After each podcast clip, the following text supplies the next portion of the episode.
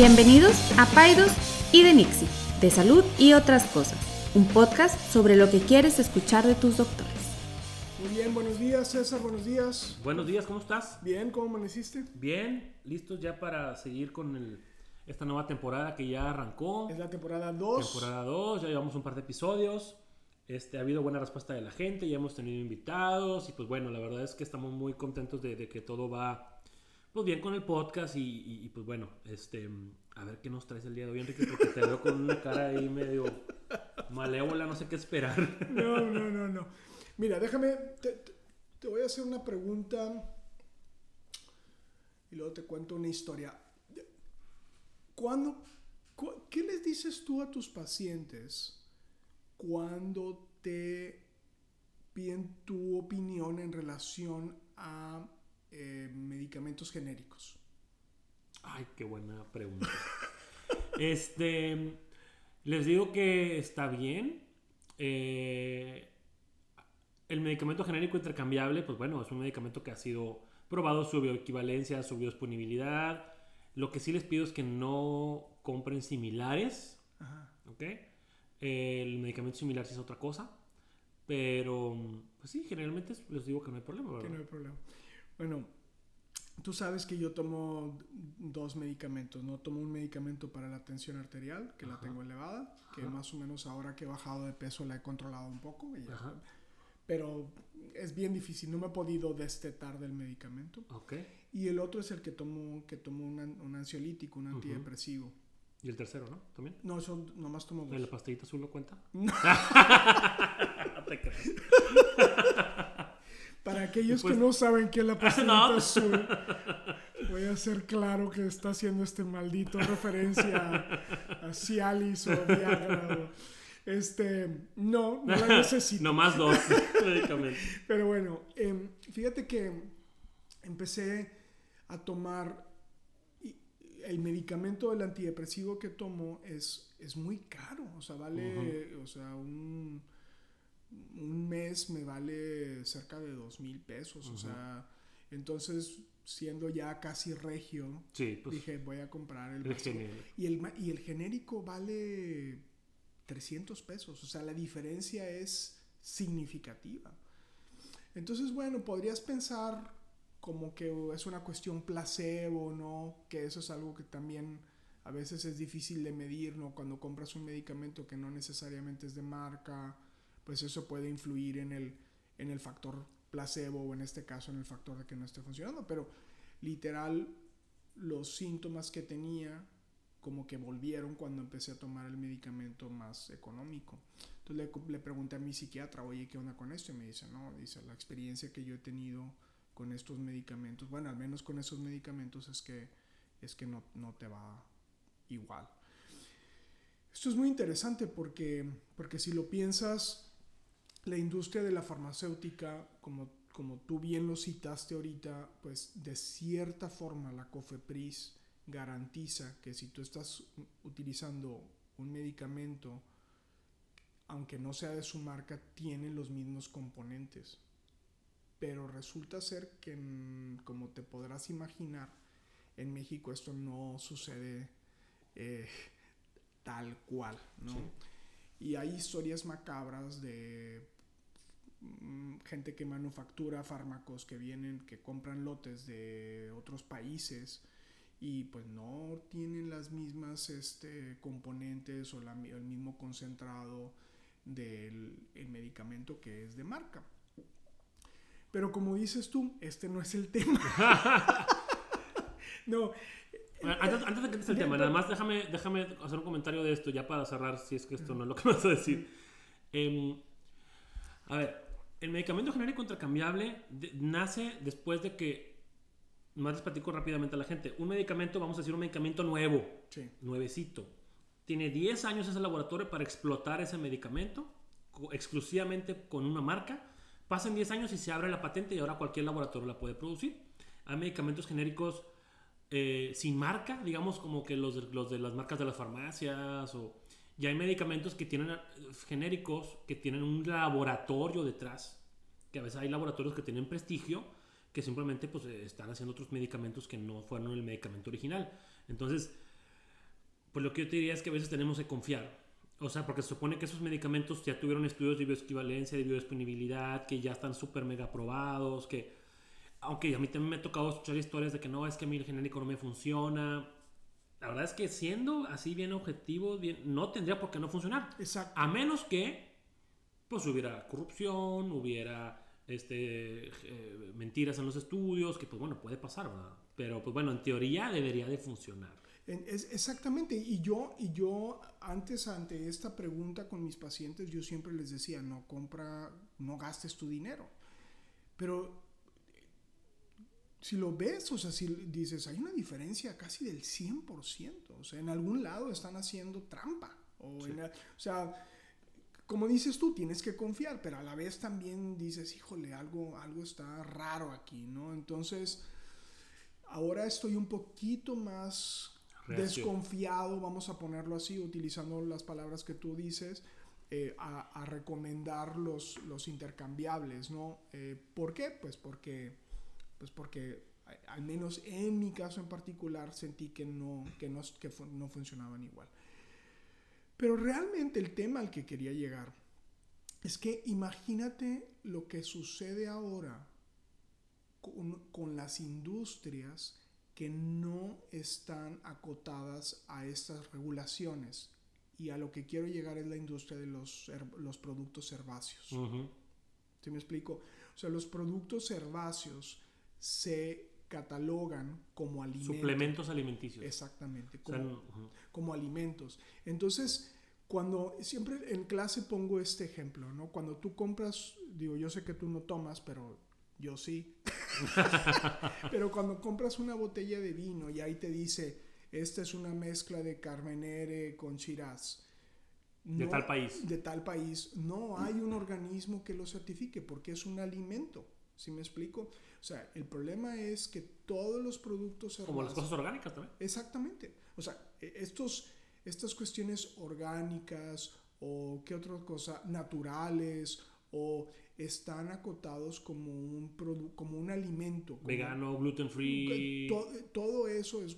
Entonces, el problema es que aquí en México no hay un organismo, o sea, si con los fármacos tienes variabilidad, Sí. imagínate lo que sucede con los productos herbáceos.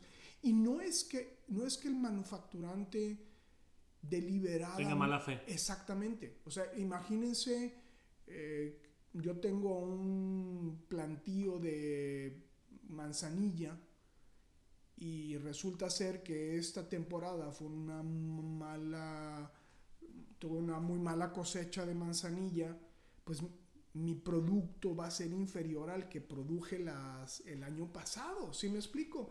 Y si me cayó una plaga y utilicé alguna, algún veneno, pues todo eso va a contribuir a que mi producto de manzanilla sea diferente.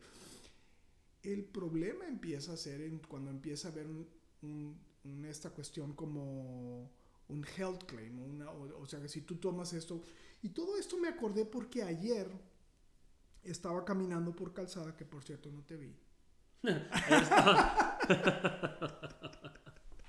¿Qué A lo mejor nos tocó, nos tocó que estábamos al lado de Ah, debe diferentes, ser, sí. sí. Pero el- a lo que voy es, eh, vi, ahorita, ¿qué es lo que crees que está de moda?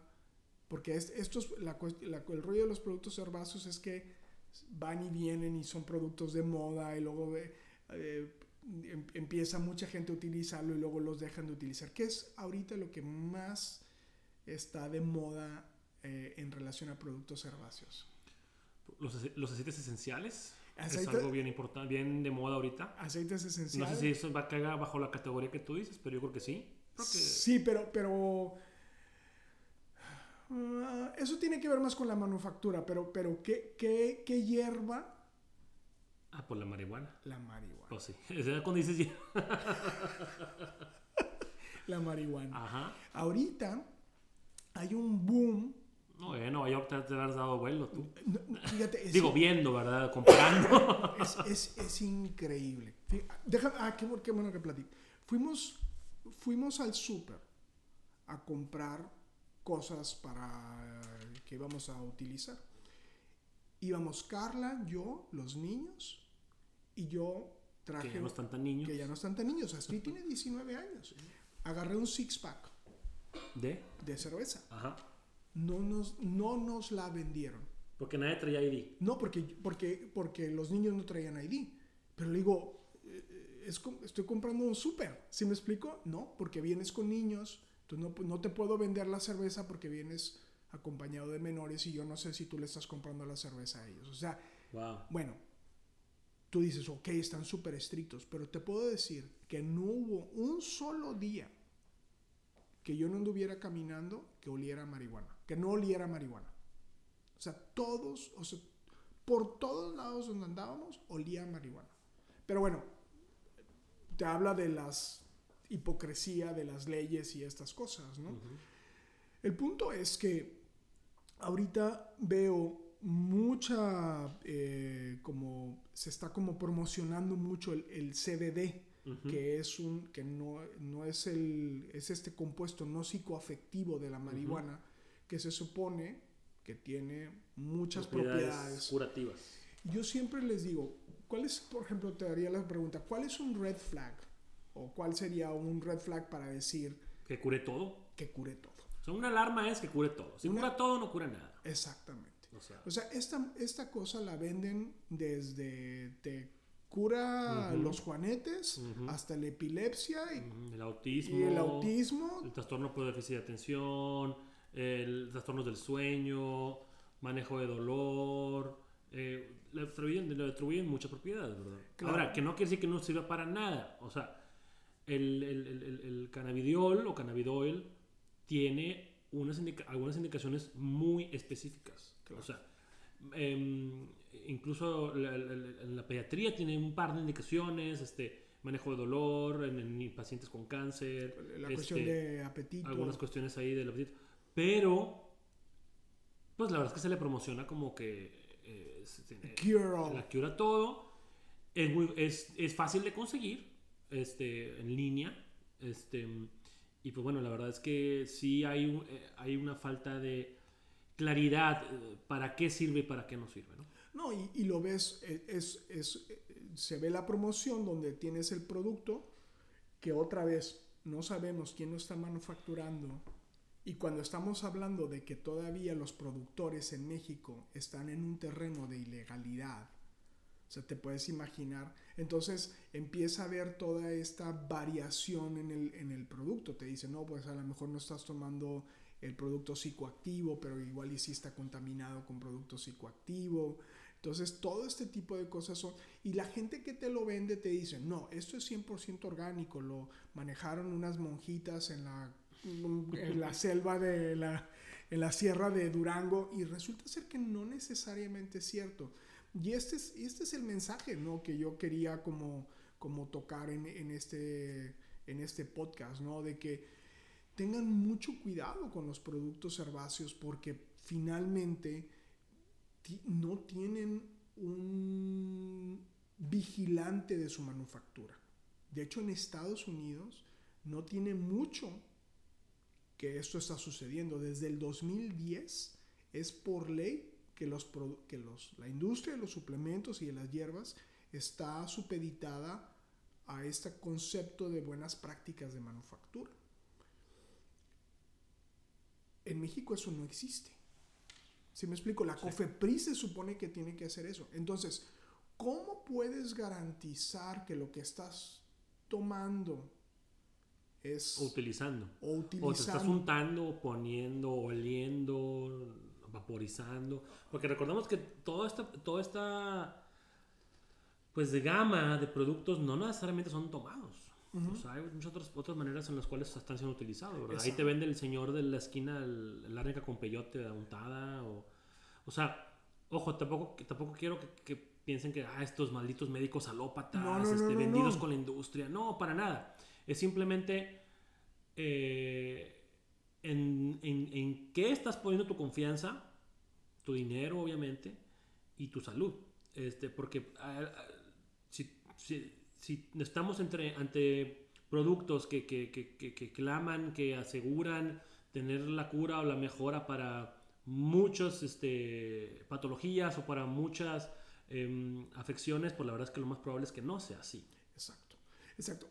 En Estados Unidos tú puedes encontrar productos que tengan sellos de buenas prácticas de manufactura. Y esto es algo que yo les digo a mis pacientes altamente deseable. Ahora, hay algunos productos que tienen, y lo ves y es, es como, ¿cómo se dice? Deceiving, como Este, engañoso, ajá. ¿no? Porque, porque dices, este, por ejemplo, hay un producto que dice eh, USA Made. ¿Y eso qué? ¿Se me explicó? O sea, entonces no necesariamente el que tenga un sello de hecho en Estados Unidos o no necesariamente el, hecho de que tenga un sello de es orgánico significa que sea orgánico, ¿no? ¿Y, y qué significa orgánico? ¿Es mejor? ¿No es mejor? No necesariamente. Yo recuerdo haber leído un artículo que decía, no necesariamente el uso de productos orgánicos significa que sea mejor para tu salud. Nada más te está hablando del proceso de manufactura. No, no- no te está diciendo absolutamente nada. No te está diciendo si están utilizando bien la tierra o si no la están utilizando bien.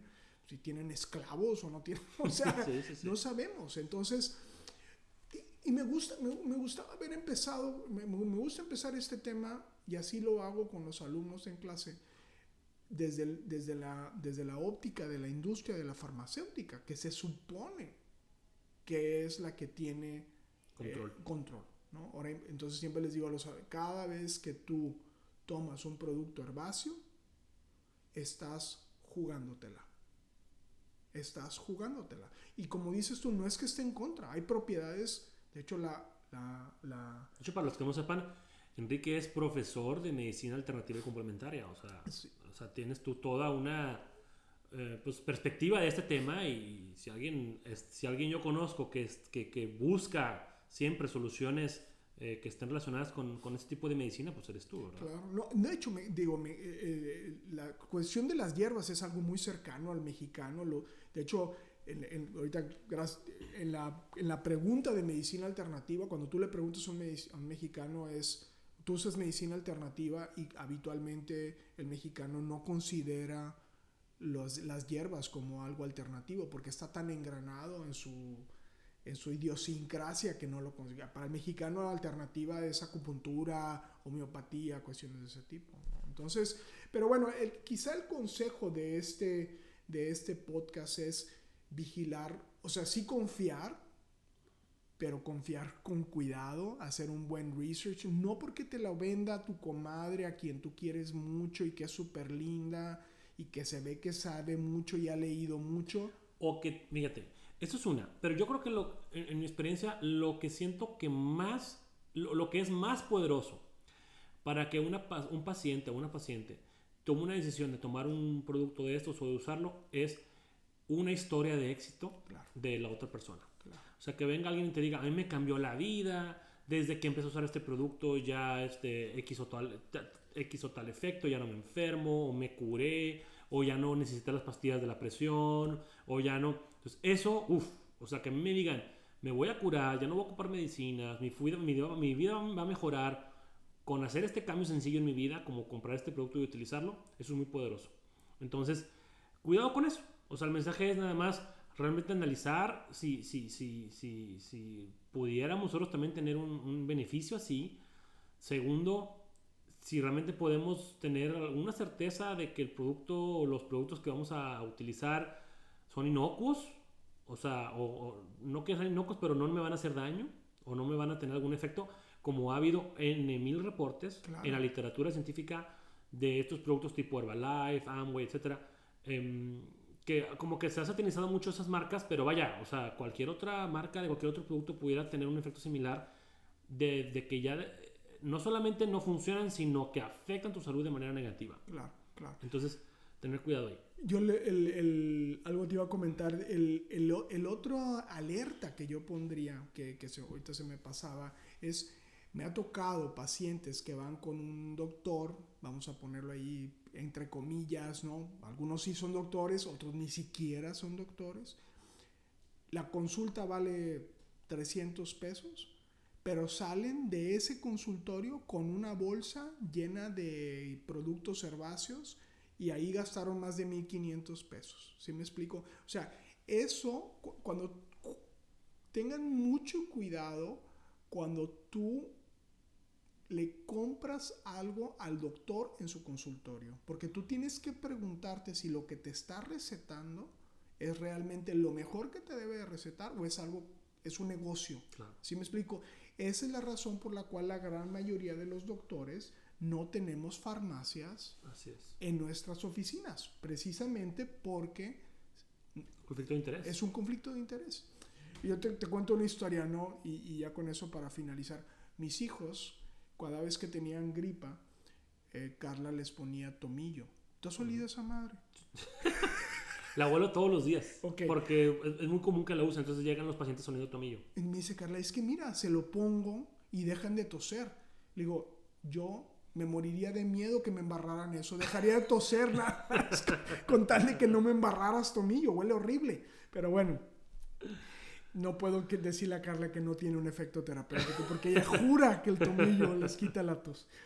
Pero bueno, este, yo creo que ese era el mensaje. El mensaje es tener cuidado con estas cosas. No son malas, pero también tener cuidado. Ese sería, el- ese sería el mensaje. ¿no? Sí, o sea, así como, como tienes cuidado a la hora de tomar un medicamento y, y- y es recomendable que haya una receta involucrada y es recomendable que, pues la verdad es que con cualquier otro suplemento es lo mismo.